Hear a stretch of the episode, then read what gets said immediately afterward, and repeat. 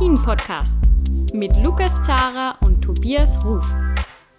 Hallo zu einer Sonderausgabe von Après-Ski, der Alpin-Podcast von skionline.ch. Mein Name ist Lukas Zara, ich bin stellvertretender Chefredakteur bei Spox Österreich und auch heute bei mir Tobias Ruf, der Wintersportchef von Chiemgau 24. Hallo Tobias. Servus Lukas. Hi.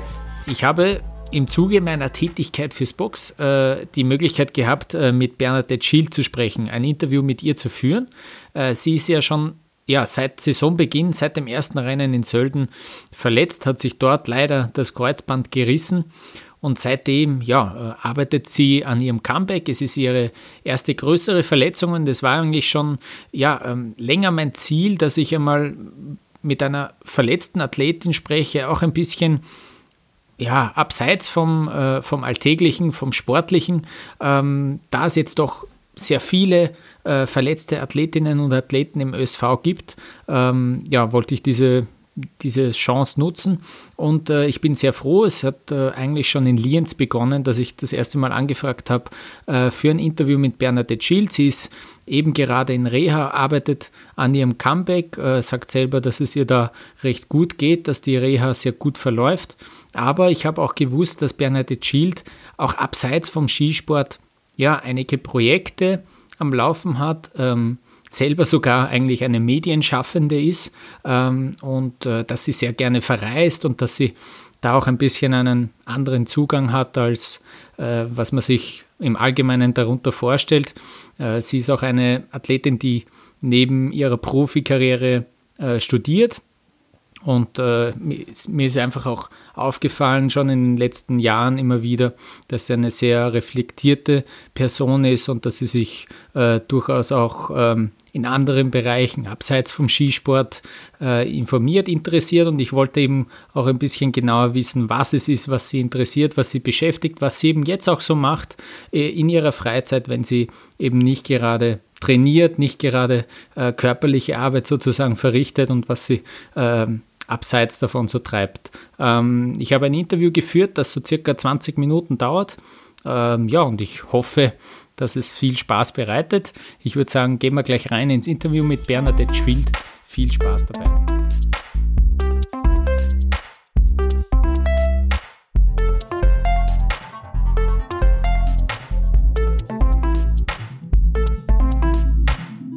Hallo Bernadette, äh, danke für deine Zeit, danke, dass du dir Zeit nimmst für unseren Podcast. Ähm, mich würde gleich am Anfang interessieren, hörst du selber Podcasts? Ja, hallo. Ähm, ich höre selber Podcasts. Ich habe es probiert, ähm, so ab und zu, aber ich habe, glaube ich, noch nicht den richtigen Podcast gefunden, da, dass da immer sehr viel um einen heißen Brei umgeredet wird und ja, da werde ich dann immer ein bisschen unruhig. okay. Ähm, das heißt, während, während, während du trainierst, äh, hörst du Musik eher oder? Ähm, eher gar nichts, muss ich ganz ehrlich sagen. Ich, ich höre also in die Pausen bei den Rennen eigentlich nichts. Ähm, ich bin ein bisschen, ja, was heißt, ich mag diese Dauerbeschallung eigentlich nicht so gern. Wenn ich Musik höre, dann will ich Musik hören und mache das auch bewusst, aber jetzt permanent irgendwo ein Radio oder irgendwie Spotify ähm, laufen zu haben, das bin einfach nicht ich. Mhm. Ähm, konsumierst du andere Medien? Hast du, ähm, weiß nicht, hast du zum Beispiel eine Zeitung abonniert oder wo informierst du dich? Machst du das mehr im Internet? Ähm, ja, im Internet. Äh, Zeitungsabo macht in meinem Fall wirklich keinen Sinn. ja, stimmt. Da bin ich dann im Winter noch drei Monate heimgekommen und also diesen Staffel von meiner Tür finden. Wobei ich das trotzdem sehr, sehr sinnvoll finde. Und wenn ich mal Zeit habe, ähm, am Vormittag einen Kaffee trinken zu gehen und da ist eine Zeit, und dann lese ich die äh, eigentlich immer sehr, sehr gerne. Mhm. Ähm, ich habe gesehen auf Instagram, ich weiß nicht, ob ich mir das, äh, ob das, ob das so stimmt, dass du es gibt einen neuen TV-Sender, also einen lokalen TV-Sender bei dir daheim mhm.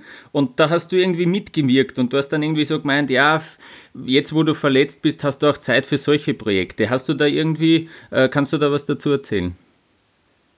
Ja, es ist eigentlich ein super cooles Projekt, das was mein Mann und ich eigentlich vor ja, sicherlich schon anderthalb Jahren, also der Gedanke oder die Idee dazu ist schon, glaube ich, länger her ähm, gestartet oder haben wir die gehabt. Und ähm, im Endeffekt ist ja, es ist der lokale TV-Sender. Wir haben einfach gesagt, naja, TV ist doch eigentlich ein altes Medium, aber es ist trotzdem irgendwie ein Medium, das was, sie, was einfach nie wegkommen wird. Auch trotz Prime Video, trotz Netflix, trotz allem werden wir immer Fernsehen schauen.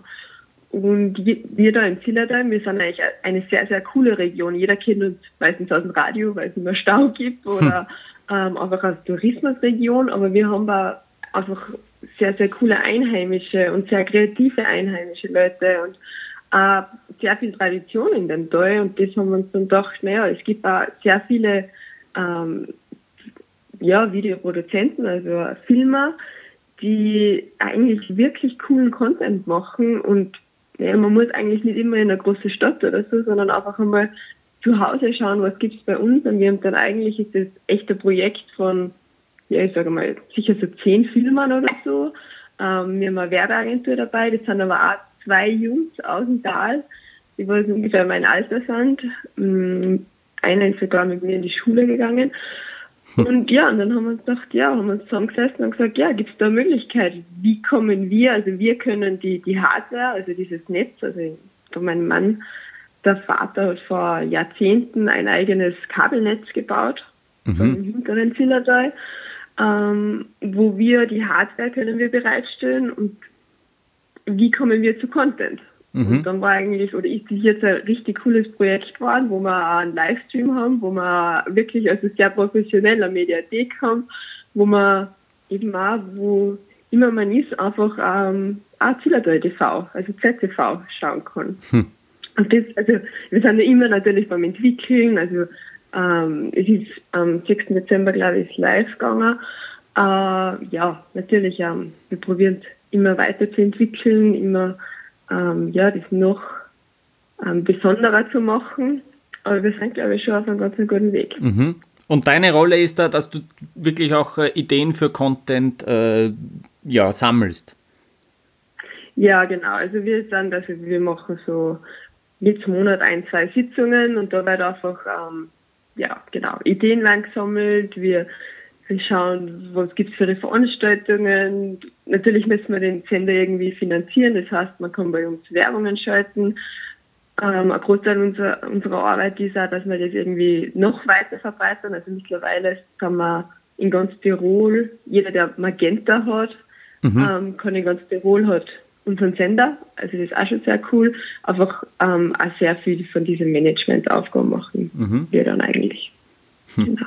Na, spannend. Äh, du bist ja, du mhm. bist ja sehr äh, verstrickt in Tirol, bist eigentlich aus Salzburg, wenn mich nicht alles täuscht, äh, bist aber auch immer ja, wieder in Innsbruck. Äh, aber wenn du mhm. Freizeit hast, bist du auch gerne äh, nicht daheim, weil du gerne verreist. Ähm, genau. ich, ich glaube, demnächst steht ja schon die nächste Reise an. Ähm, wie, wie kommst du denn auf dein nächstes Reiseziel? Wie entscheidest du, wo du als nächstes verreist? Ähm, also mein nächstes Reiseziel, in, also in diesem Fall, also wir fliegen wirklich am Dienstag nach Südafrika, ähm, war das nicht meine Entscheidung, sondern ich bin im Jänner 30 geworden und das war dann ein Geschenk. Ah, okay. Mhm. Sehr großes Geschenk. Ja. Genau. Ähm, aber ansonsten, ja, immer ansonsten nutze natürlich schon die neuen sozialen Medien und schaue, ah ja, da war es cool. Oder oft, oftmals ist es einfach, wenn ich von Neuseeland, ähm, im Sommer sind wir immer einen Monat in Neuseeland, wenn ich ähm, da am Weg nach Hause denke mir immer, ja, kann man da nicht irgendwo stoppen, quasi den Flug irgendwo ähm, für eine Woche oder so aussetzen und mal schauen, was auf der Strecke liegt, dass man einfach irgendwie da ein bisschen Weg und Zeit spart. Mhm. Und ja, das habe ich eigentlich die letzten Jahre immer gemacht. Und ansonsten, ja, irgendwie, ich habe da so eine Liste im Kopf und die ist so ewig lang. ähm, wo ich noch überall hin will. Also ich glaube, die Ideen gehen mir nicht aus. ja, verstehe.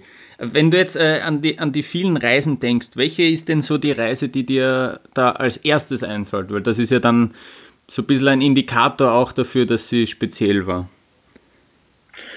Ähm, war viele. Mal sehr speziell und wo ich wirklich unglaublich überrascht war, war eigentlich der Roman. Mhm. Das habe ich mir so absolut nicht vorgestellt. Ähm, da wollte mein Mann eigentlich ähm, unbedingt hin und ich war halt so, ja, okay, dann fliegen wir halt in Oman. Ich habe mir dann auch, hab mir eigentlich auch überhaupt nicht informiert und habe mir gedacht, ja, schauen wir mal, was passiert.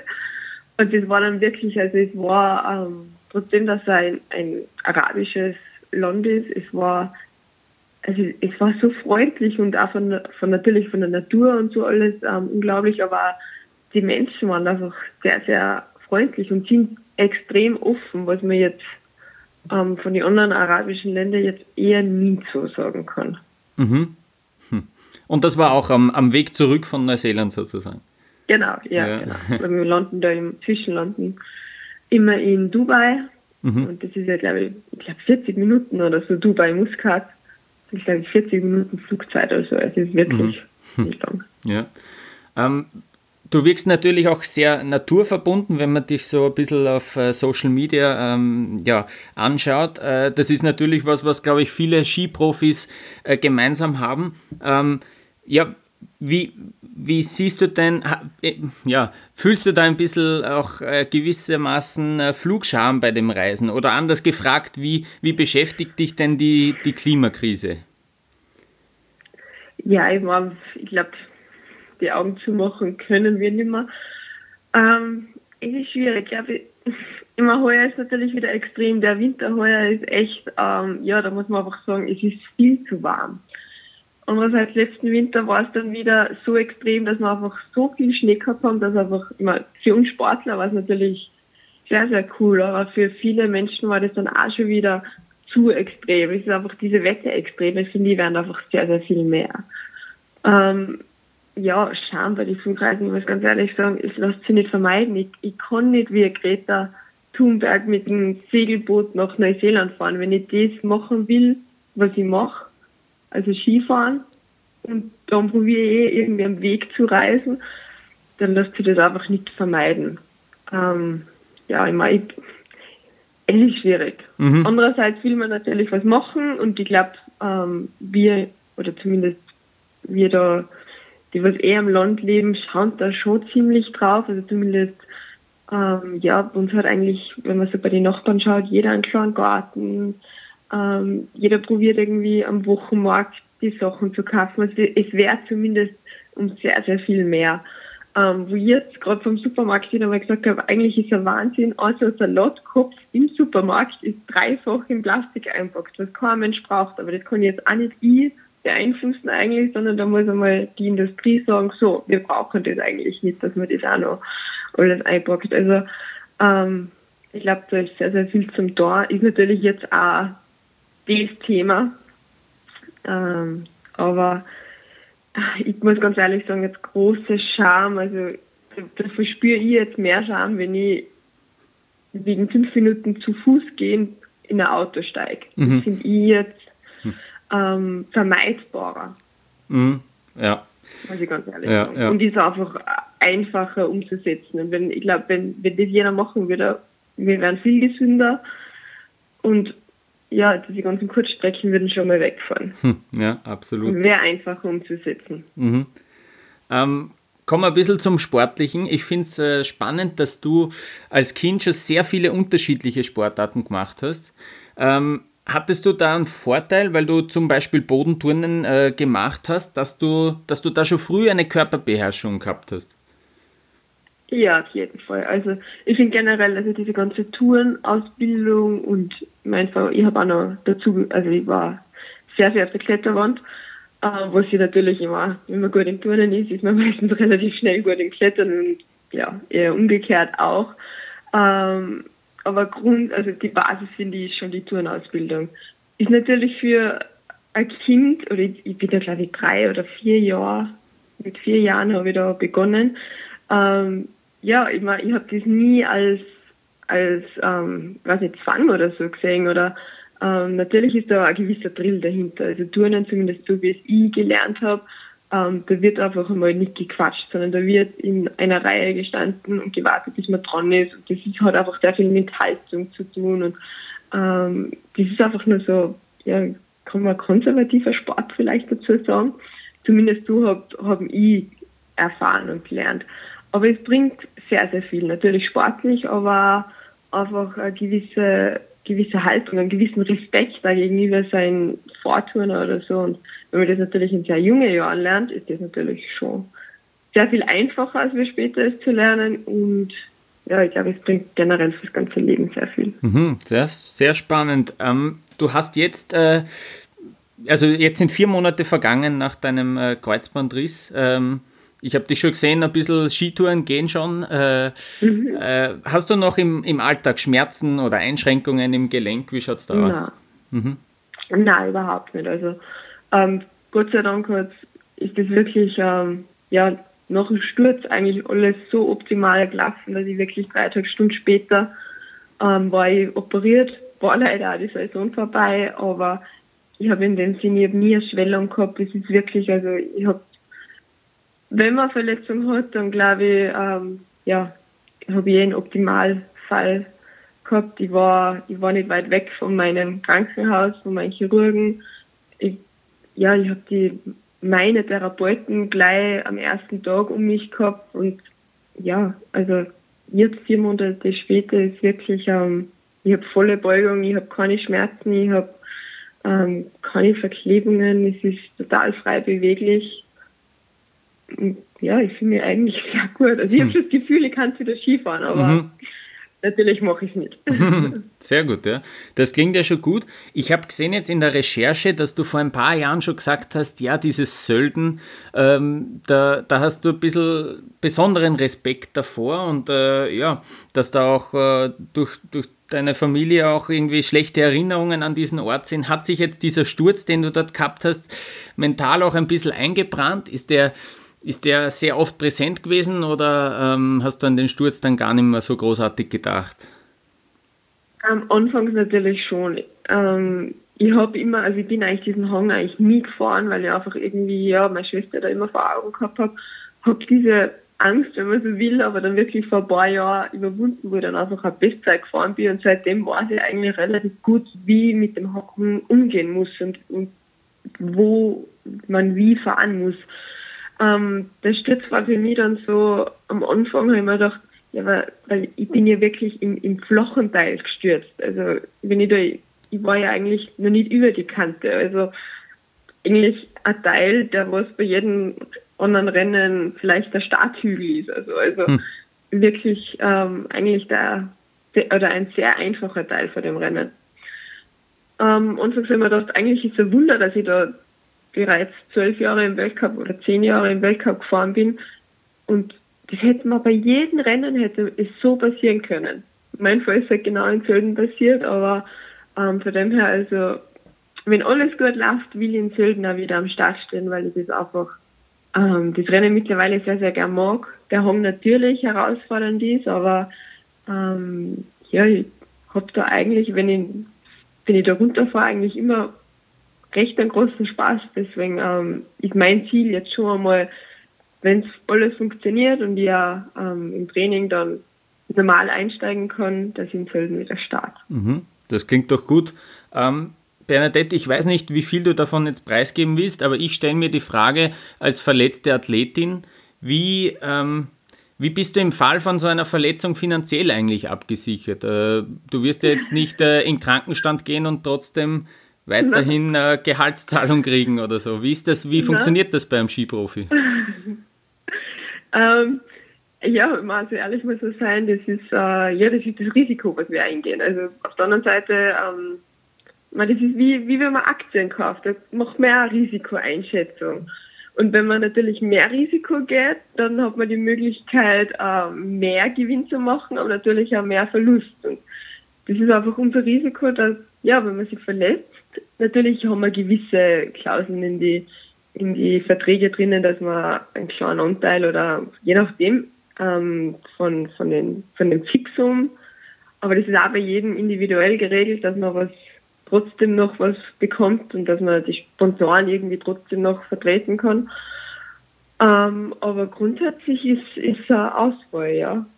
Das ist immer, das Finanzielle ist das eine, das andere ist einfach, dass man von einem auf den anderen Tag einfach komplett aus seinem gewohnten Umfeld herausgerissen wird. Es ist nicht so wie, sagen wir mal, wie bei einem normalen Angestellten oder so, der was beim Kreuzband, glaube ich, sechs Wochen ähm, Krankenstand hat und dann kehrt er wieder zurück in seinen normalen Alltag, in seine normale gewohnte Umgebung. Das sind bei uns einfach sechs bis neun Monate, dass wir das machen können. Und das war eigentlich eher immer das finanzielle, ja, gut. das ist das Risiko, das, das ähm, weiß aber auch jeder, jeder von uns, der was da startet, dass das halt das Risiko ist und natürlich probiert man da die Jahre zuvor immer ein bisschen was anzusparen. Hm. Ähm, aber für mich war eigentlich die andere Komponente, dass ich jetzt einfach nicht mehr mitmachen darf, dass ich nicht mehr mitreisen darf, dass ich einfach jetzt einmal, ja, einfach nicht mehr bei meinem Team sein darf, die war eigentlich für mich schwieriger. Mhm. Mhm. Ähm, wie, ich weiß, dass du gerne Tennis spielst, deswegen beim, beim Tennis, beim Profitennis ist es so, wenn du einmal in den Top 100, glaube ich, warst, dann bekommst du vom Weltverband äh, später einmal eine Pension ausgezahlt. Also da, da, du hast dann Anspruch auf diese Pension. Echt? Ja, genau. Also ich höre schon raus, da, so, so ein System gibt es bei der FIS nicht, oder? Da, dass da fixer ja. Bestandteil vom Preisgeld in so einen Pensionspool ja, reingeht. Man, also ich bin jetzt nicht so informiert, aber man muss ja ein bisschen, ähm, für uns ist ja die FIS, das ist ja ein eigener Verband. Ist nicht so, dass, dass beim Tennis der Verband den Spielern gehört? Mhm.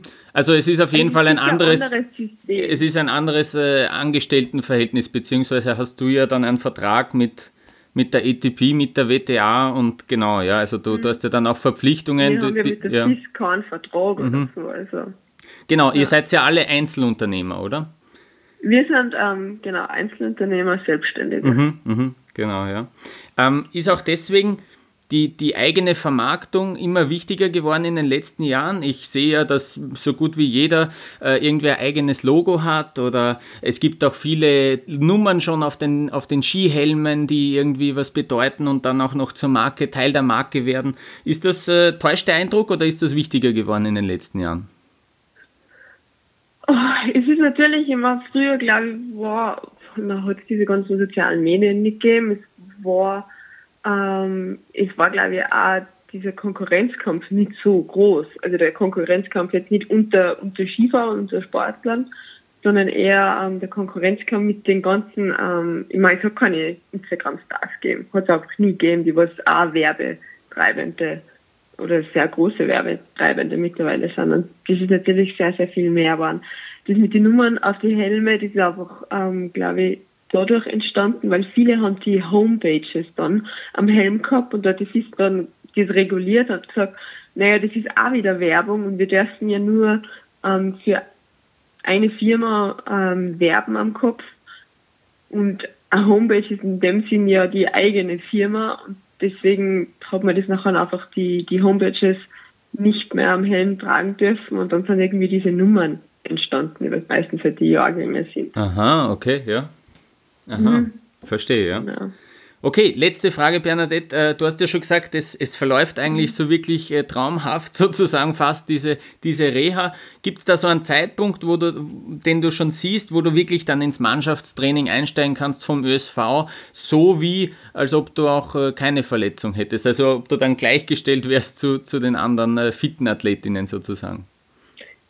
Ja, also das war relativ, also das war eigentlich am nächsten Tag, wo ich dann mit Kuhgurken gesprochen habe, haben wir eigentlich das dann gemeinsam alle und auch mit, mit den Trainer festgelegt, dass ich einfach, das Ziel ist, im August normal mit nach Neuseeland zu fliegen, normales Training absolvieren und das sind dann, ich glaube, neun, neuneinhalb Monate Post-OP und das ist ähm, ein sehr realistisches Ziel, sagen wir mal so. Hm.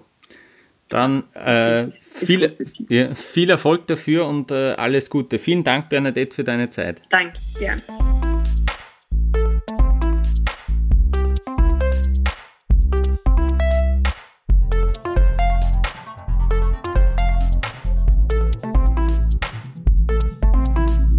Das Interview mit Bernadette Schild, äh, ich finde, es war sehr spannend. Ich war nicht so ganz sicher, wie das äh, wie das verlaufen wird. Es ist natürlich immer auch schwierig. Es äh, ist natürlich über Telefon gegangen. Ähm, ich habe sie in ihrer Heimat in Tirol erreicht und äh, ja, ist natürlich nicht so leicht, da auch wirklich äh, herauszufinden, wie sehr wird sich jetzt der Gesprächspartner, die Gesprächspartnerin ja, auch öffnen und wie, wie sehr ähm, sie da jetzt auch daran interessiert, äh, Sachen zu erzählen, sage ich jetzt einmal. Aber ich finde, es ist sehr gut, sehr gut gelungen und äh, sie hat da gute Einblicke gegeben in ihre Arbeit, äh, da auch äh, was ihren Fernsehsender betrifft zum Beispiel, ähm, hat, mir, hat mir sehr viel Spaß gemacht. Ähm, Tobias, wie, wie siehst es du? Was ist dir so aufgefallen bei dem Gespräch mit Bernadette Schild? Äh, sehr interessant fand ich den Punkt, als es um das Thema Finanzierung geht. Also du hast es ja auch schon eingeleitet und das ist ein sensibles Thema und dass sie da wirklich auch so offen gesprochen hat, ähm, wie sich das gestaltet und wie man ähm, ja, jeder, der mal selbstständig war ähm, oder auch nur ein Kleingewerbe angemeldet hat, hat so plötzlich gemerkt, so, ha, das sind ja äh, ganz normale Menschen. Also du weißt, wie ich es meine, dass ähm, sie quasi Selbstständige sind, die selbst dafür sorgen müssen, das alles zu finanzieren, ist ein Riesenthema im, im Ski Alpin und im Skisport und fand ich sehr angenehm, dass sie da so offene Einblicke auch gewährt hat und ja, insgesamt, man, man hört raus, dass da äh, nicht nur eine sehr gute Skifahrerin spricht, sondern auch eine Person, die sehr weitsichtig denkt und die vielschichtige Interessen hat, klare Antworten.